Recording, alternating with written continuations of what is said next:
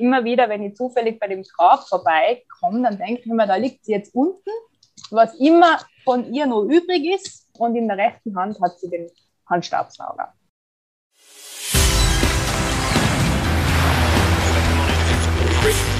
Gut zu wissen, der Erklärpodcast der Tiroler Tageszeitung.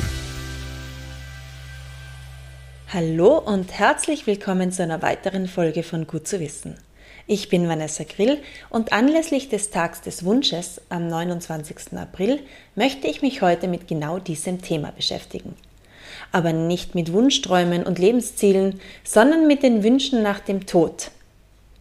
Den Wünschen für den letzten Weg. Welche skurrilen Vorstellungen haben Menschen denn für ihre Bestattung? Wie kann ich sicherstellen, dass meinem Anliegen nachgekommen wird? Und muss der letzte Wunsch erfüllt werden? Darüber spreche ich heute mit der Innsbrucker Bestatterin, Thanatologin und Psychologin Christine Bernlochner-Kügler. Hallo Christine. Hallo. Doch bevor ich zu dir komme, Christine, noch fünf Fakten über Bestattungen und letzte Wünsche, die gut zu wissen sind. Ein Bestatter muss verlässlich und freundlich sein. Eine persönliche Beratung ist dabei zentral. Zu diesen Ergebnissen kam eine repräsentative Online-Umfrage des Marktforschungsinstituts Market. Eine besonders günstige Bestattung ist nur wenigen sehr wichtig. Ein Todesanzeigenplakat, das im August 2020 in einer Ortschaft Barimini erschienen ist, sorgte in Italien für Diskussionen. Abgebildet war ein Foto der 84-jährigen Verstorbenen, auf dem sie lachend den Mittelfinger zeigt. Die Tochter der Verstorbenen sagte in einem Interview, dass sie das Foto ihrer Mutter für das Plakat gewählt habe, weil es am besten deren Persönlichkeit und Charakter ausdrücke. Auch die Bestattung Wien ist für ihren makabren Humor durchaus bekannt. Im Jänner veröffentlichte das stadteigene Unternehmen auf seiner Facebook-Seite die schwarz hinterlegte Botschaft Ski you later. Darüber war der sachdienliche Hinweis zu lesen, das Virus kommt nicht nur mit dem Auto, sondern auch mit der Seilbahn. Ein Bestatter in Niederösterreich hat im November die falsche Leiche aus dem Landesklinikum Mistelbach abgeholt und einäschern lassen. Als ein anderer Bestatter später den Verstorbenen abholen wollte, bemerkten die Mitarbeiter der Pathologie, dass dieser nicht mehr da war. Der Tote war bereits eingeäschert worden. Auch Prinz Philip, der kürzlich verstorbene Mann der Queen, hatte seine Beerdigung genau geplant. Zum Beispiel wollte er in einem von ihm selbst designten Land Rover in die St. George Kapelle auf Schloss Windsor gefahren werden. Der Wunsch wurde ihm erfüllt. Christine, ich würde gern zu Beginn eine ganz persönliche Frage stellen. Wie schauen denn deine letzten Wünsche für deine Bestattung aus? Das hat sich über die letzten Jahre, in, in, denen ich in der Branche tätig bin, also in der Bestattungsbranche, verändert. Ich habe ganz zu Anfang, wie ich angefangen habe, in dem Bestattungsbereich zu arbeiten, eine ganz detaillierte äh, Wunschliste gehabt, was ich angezogen bekommen soll, bis hin zu den Musikwünschen, wie die Feier ausschauen soll, etc.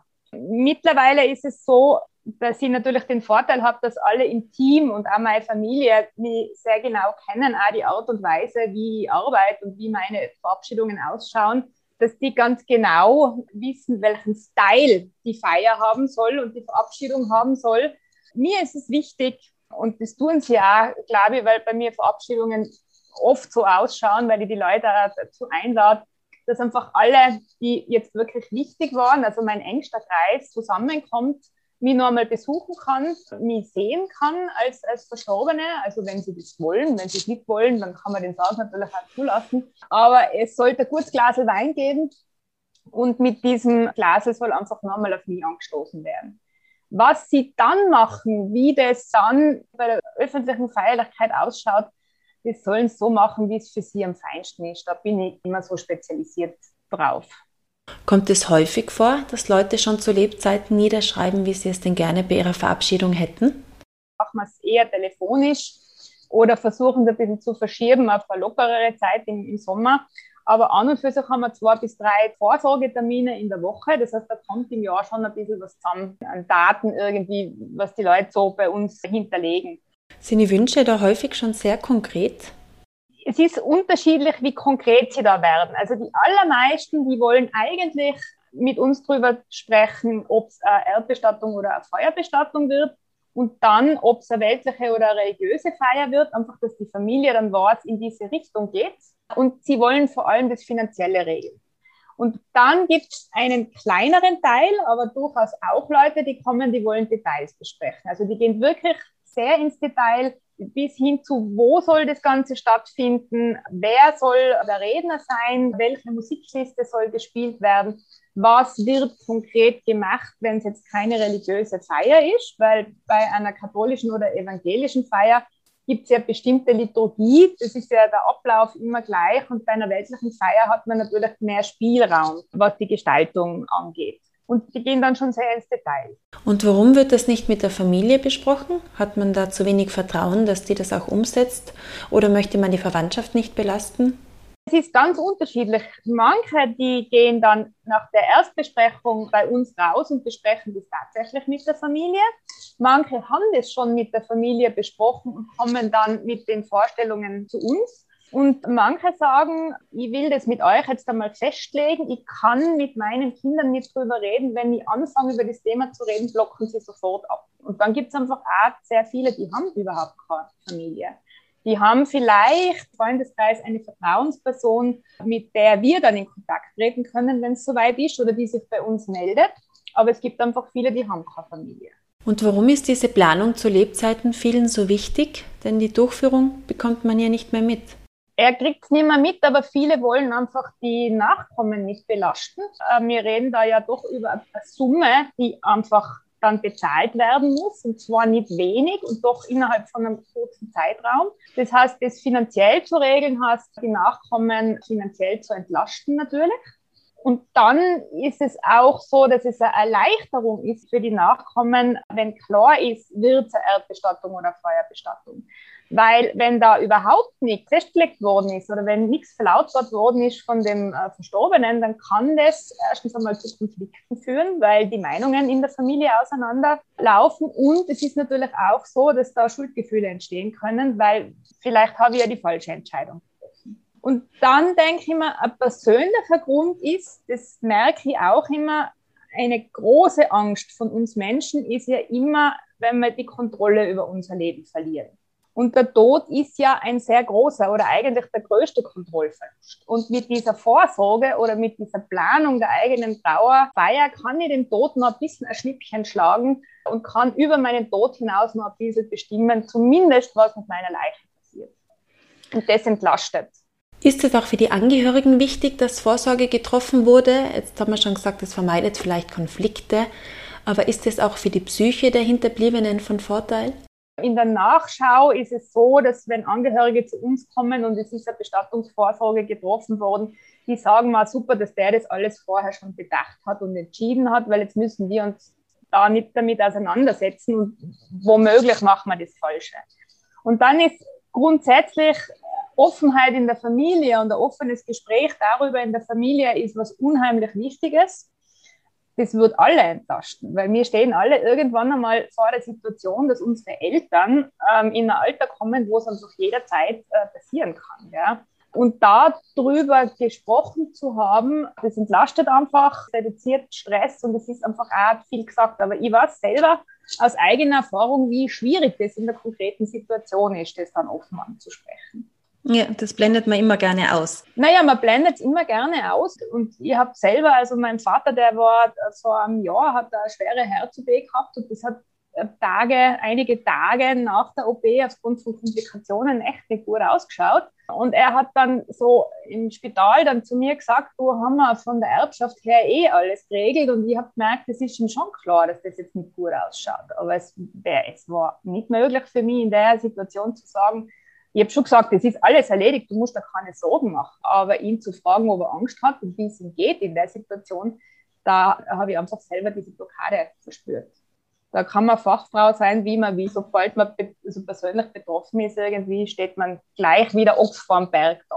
Muss man die Wünsche des Verstorbenen berücksichtigen?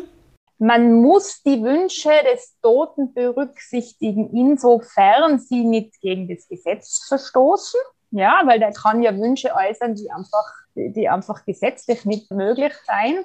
Und man muss die Wünsche des Verstorbenen äh, berücksichtigen, sofern er wirklich einen Vertrag hat mit dem Bestatter und es bezahlt hat. Ja? Das heißt, wenn der jetzt das nicht vorausbezahlt hat bei mir, dann kann er natürlich Wünsche formulieren, aber derjenige, der bezahlt, ist letztlich der Auftraggeber und der entscheidet auch äh, über die Wünsche. Und wenn er diesen Wünschen des Verstorbenen nicht nachkommt, dann ist es einfach, äh, ich sage jetzt einmal, ein ethisch-moralisches äh, Problem, ein Gewissensproblem des Bezahlenden. Was war denn das skurrilste letzte Wunsch, den du schon erlebt hast? Ein skurriler Wunsch, der ist mir jetzt wirklich nur einmal untergekommen. Ein netter Herr, der einen Termin bei mir wollte und nur mit mir alleine sprechen wollte. Es hat da schon niemand im Büro sein dürfen der ist gekommen und wollte mit mir darüber sprechen, wenn es einmal bei ihm soweit ist, dass er stirbt, dann hätte er gern, dass sein Körper im Oberland in Tirol beigesetzt wird. Das Herz hätte man ihm sollen äh, explantieren und das Herz wäre am Friedhof bei seiner Lebensgefährtin beigesetzt im Unterland. Aha. Was hin und wieder mal vorkommt, ist die Fantasie, ähm, Goldzähne ähm, reisen, zu reisen beim Verstorbenen, weil der hat ja einen Mercedes im Mund. Wenn man das Gold jetzt wieder rausholt, dann holt man sich auch die Summe von einem Mercedes, was natürlich nicht stimmt, weil da ist ein gewisser Materialwert da, aber natürlich da ist ja ganz viel Arbeitsleistung vom Zahnarzt oder vom Zahntechniker auch mit dabei. Wird dem Wunsch nachgekommen? Na, also ich kann natürlich keinen Verstorbenen Anziehen. Also das wäre Störung der Totenruhe. Das ist einfach, dass ich dem einen Teil des Verstorbenen entwende beziehungsweise äh, die Leiche misshandle. Wir können sehr viel thanatopraktisch machen, was die Wiederherstellung des Körpers betrifft, wenn jetzt der Abschied am offenen Sarg nötig ist. Aber wir tun sicher keine Körperteile von Verstorbenen entwenden. Also das machen wir. Und der Wunsch mit dem an anderer Stelle bestatteten Herzen, konnte der erfüllt werden? Also der lebt noch. Grundsätzlich ist es so, dass ich da mit der Landessanitätsdirektion und mit dem Gesundheitsamt besprochen habe. Und da sind wir dann zum Schluss gekommen, das ist gesetzlich schwierig. Im Prinzip ist im Gesetz nichts formuliert. Herzbestattung gibt es tatsächlich in Österreich, ist aber nur den Habsburgern vorbehalten. Also die können, wenn sie wollen, das Herz explodieren lassen und dann wird es in einer extra Herzurne, ich glaube in der Michaela-Gruft oder irgendwo in einer Kirche in, in Wien beigesetzt. Ich habe es jetzt nicht im Kopf. Für Nicht-Habsburger, also für ganz normale Menschen, gibt es das nicht. Und in der Praxis wäre es dann so, da muss man schauen, wo stirbt denn der? Und wer kann denn, wer ist denn besucht, dieses Herz zu entnehmen? Und das ist rechtlich gar nicht so einfach. Ja, weil ich als Bestatter darf es definitiv nicht wenn der zu Hause stirbt oder irgendwo im nicht klinischen Bereich, ist es auch die Frage, wo, wo macht man das? Bringt man zum Pathologen in einer Privatpraxis und lässt das Herz dort äh, explantieren, beziehungsweise auch in der Klinik. Das ist ja ein Körperteil und ich kann ein Körperteil nicht einfach so rausgeben dann aus dem klinischen Bereich. Und im Prinzip haben wir diese Sache als ungelöst lassen und gesagt, da muss man Juristen einschalten ich habe das dann dem Herrn besprochen und er hat dann, ich glaube, gesagt, so wichtig ist das jetzt auch nicht. Er wollte nochmal wissen, ob das grundsätzlich geht. Das nächste rechtliche Problem wäre auch gewesen, einen Körper an zwei verschiedenen Orten beizusetzen. Das ist jetzt juristisch auch nicht so klar, ob ich das darf. Du meinst, wenn jemand dann zwei Grabstätten hat? Ja, genau. Also es ist ja schon streng genommen nicht möglich, Asche zu teilen und dann einen Teil der Asche ich sage jetzt mal in Innsbruck und den anderen Teil in irgendwo anders beizusetzen. Ja, und mit dem Körper wird es natürlich noch problematischer. Bekommst du oft so ungewöhnliche Anfragen? Es passiert immer wieder einmal, so ein, zweimal im Jahr, dass man sich denkt, das gibt es jetzt aber nicht wirklich.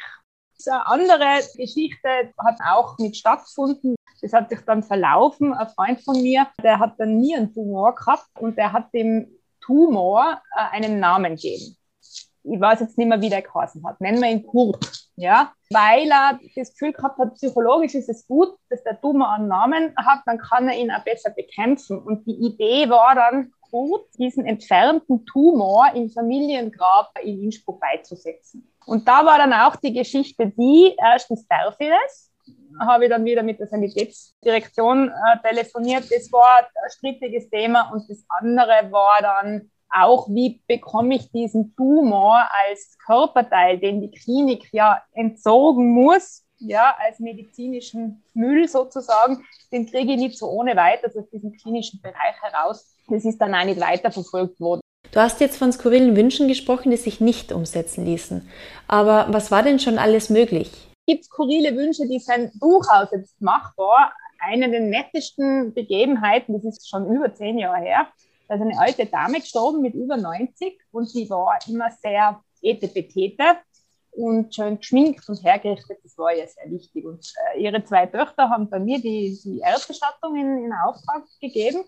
Und es war auch der Wunsch, dass sie gemeinsam mit mir die Mama anziehen und gemeinsam mit mir die Mama schminken. Und dann haben wir für den späten Nachmittag bei mir einen Termin ausgemacht und ich sage dann so, ja, bringt ihr was mit zum Anziehen, was sie gern gehabt hat, bringt sie ihr Schminkzeug mit, damit man sie mit den richtigen Utensilien schminken und was sie halt sonst noch braucht für ihre letzte Reise. Und dann fängt die Anne an lachen und dann sagt sie zu ihrer Schwester, dann müssen wir ihr den Handstaubsauger mitgeben. Und die Schwester lacht dann an und sagt sie, ja, da müssen wir ihr den Handstaubsauger mitgeben. Und ich war ein bisschen irritiert und dann habe ich gesagt, wieso Handstaubsauger? Naja, sagen sie, die war so pedantisch und die hat, ob Brösel waren oder keine Brösel waren, ständig mit diesem Teil herumgefuchtelt und die beiden Töchter haben ein Wohnmobil gehabt und sind da öfter mal am Gardasee gefahren und da haben sie halt die Mama mitgehabt einmal und dann hat sie einen Handstaubsauger vergessen für diese drei Tage und das war ein totales Theater. Und unterm Strich war dann eben, sie muss diesen Handstaubsauger mitbekommen, weil sie sonst keine Ruhe finden kann in diesem Jenseits. Und das ist sehr nett, weil äh, die ist ja vom Innsbrucker Friedhof eben erdbestattet worden und immer wieder, wenn ich zufällig bei dem Grab vorbeikomme, dann denke ich mir, da liegt sie jetzt unten, was immer von ihr noch übrig ist ähm, und in der rechten Hand hat sie den Handstaubsauger. Was sich die Menschen wohl denken werden, die die Überreste in ein paar hundert Jahren wieder ausgraben.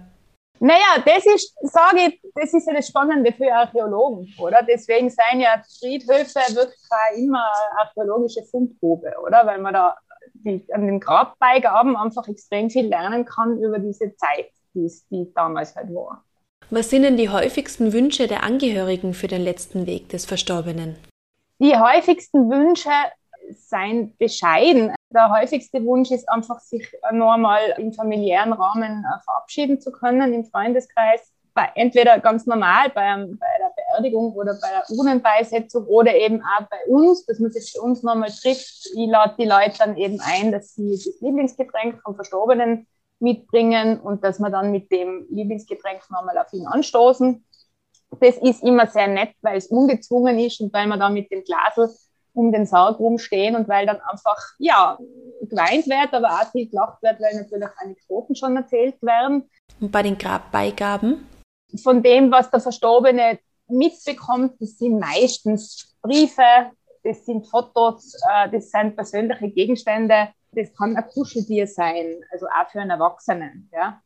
Das kann eine Packung Zigaretten sein für einen Raucher, das kann irgendwas sein, was im Leben für den wichtig war. Ich denke jetzt gerade nach, der Bergsteiger, der noch irgendwelche Steine mitkriegt, Steigeisen waren auch mal so eine Grabbeigabe. Gell? Also solche Sachen, die jetzt wenig skurril sein, sondern halt einfach zum, zum Leben vom Verstorbenen passen.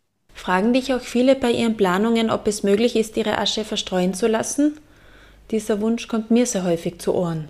Das ist tatsächlich ein weit verbreiteter Wunsch. Dazu muss man sagen, dass es verboten ist, einfach vom Gesetz her. Gell? Wir haben ein bisschen Erleichterung. Es gibt ein neues Bestattungsgesetz äh, seit äh, Jänner äh, 2018. Und das erlaubt dezidiert, dass man pro Verstorbenen, das sind insgesamt drei bis vier Kilo Asche, dass man da 20 Gramm entnimmt und diese 20 Gramm kann die Familie dann haben. Und es ist zwar das Verstreuen jetzt dezidiert verboten, aber es wird natürlich auch nicht überprüft und ich muss es auch nicht nirgends melden, was mit diesen 20 Gramm passiert. Das heißt, äh, da wird ein Teil tatsächlich verstreut am Lieblingsplatz von Verstorbenen und viele uns einfach auch daheim aufbehalten oder kaufen sich kleine Anhänger, so, so Halskettenanhänger, wo man ein bisschen Asche eintun kann oder man verteilt es auf die Familie. Haben sich die Wünsche im Laufe der Zeit verändert? Gibt es einen Trend? Die Wünsche haben sich verändert, sicher, weil es natürlich offener geworden ist. Wir haben ja wirklich von, ich sage jetzt einmal, fast nahezu 100 Prozent konfessionellen Begräbnissen, sei es jetzt katholisch oder evangelisch. Ich weiß jetzt nicht, wie der Prozentsatz ist, aber bei uns ist sicher die Hälfte davon äh, der Beerdigungen jetzt in einem weltlichen Rahmen. Dementsprechend gibt es immer mehr Wünsche nach naturnahen Bestattungen. Eben das Verstreuen ist ein Thema, wo ich dann einfach sage, bei uns in Tirol äh, verboten. Wenn man das will, dann muss man entweder mit diesem 20 Gramm Asche vorlieb nehmen oder ich muss ins Ausland ausweichen, wo das Verstreuen erlaubt ist, wie zum Beispiel in der Schweiz. Ansonsten, was die Leute auch gerne hätten und wo wir leider nur eine Möglichkeit haben, ist die Beisetzung in einem Wald. Da haben wir in Tirol das Problem, das ist ein einzigen Wald, wo es die Bauernbestattung gibt, den gibt es in Kundl. Sonst ist es bei uns das Angebot sehr schlecht. Aber das ist das, wohin sich verschoben hat eigentlich. Christine, im Oktober erscheint ein neues Buch Du stirbst nur einmal, leben kannst du jeden Tag. Darin gibst du Einblicke in deinen Berufsalltag als Bestatterin und erzählst auch Anekdoten rund um den letzten Weg. Vielleicht kannst du uns noch ein bisschen mehr dazu erzählen. Einstieg ist, wo ich beschreibe, wie in meinem Leben, obwohl ich nie als Bestatterin arbeiten will. Ja, das war das Letzte, das war eigentlich ein großes Angstthema von mir, schlussendlich da gelandet bin, wo ich bin und warum ich doch Lust gehabt habe, da weiterzumachen, nämlich genau aus dem Grund, äh, Menschen in der beschissensten Situation ihres Lebens doch eine positive Erfahrung zu ermöglichen. Ja? Auch wenn ganz, ganz was Schlimmes passiert ist. Und es ist ja so ein Mix aus Geschichten, es ist auch ganz viel Psychologie drinnen, also es ist Psychotraumatologie drinnen, es ist Krisenintervention äh, drinnen und das versuche ich aber immer anhand von Beispielen zu veranschaulichen. Und es wird halt auch geschildert, wie gehen Bestatter mit Angst um, mit Angst vor dem Tod, was haben wir alles für skurrile Begegnungen. Es geht auch um das Thema Vorsorge, es geht um letzte Wünsche, also es geht um, um den ganzen Bereich. Und ich hoffe oder ich glaube, es ist mir gelungen, irgendwie das ganz anschaulich äh, und mit viel Humor rüberzubringen. Wir dürfen also gespannt sein. Du stirbst nur einmal, leben kannst du jeden Tag, ist ab 6. Oktober im Buchhandel. Damit verabschiede ich mich und bedanke mich bei dir, Christine, für deine erheiternden Geschichten zu einem doch ernsten Thema und deinen Leitsatz, aus jeder Situation etwas Positives zu machen, schreibe ich mir gern hinter die Ohren. Danke fürs Zuhören und bis zum nächsten Mal.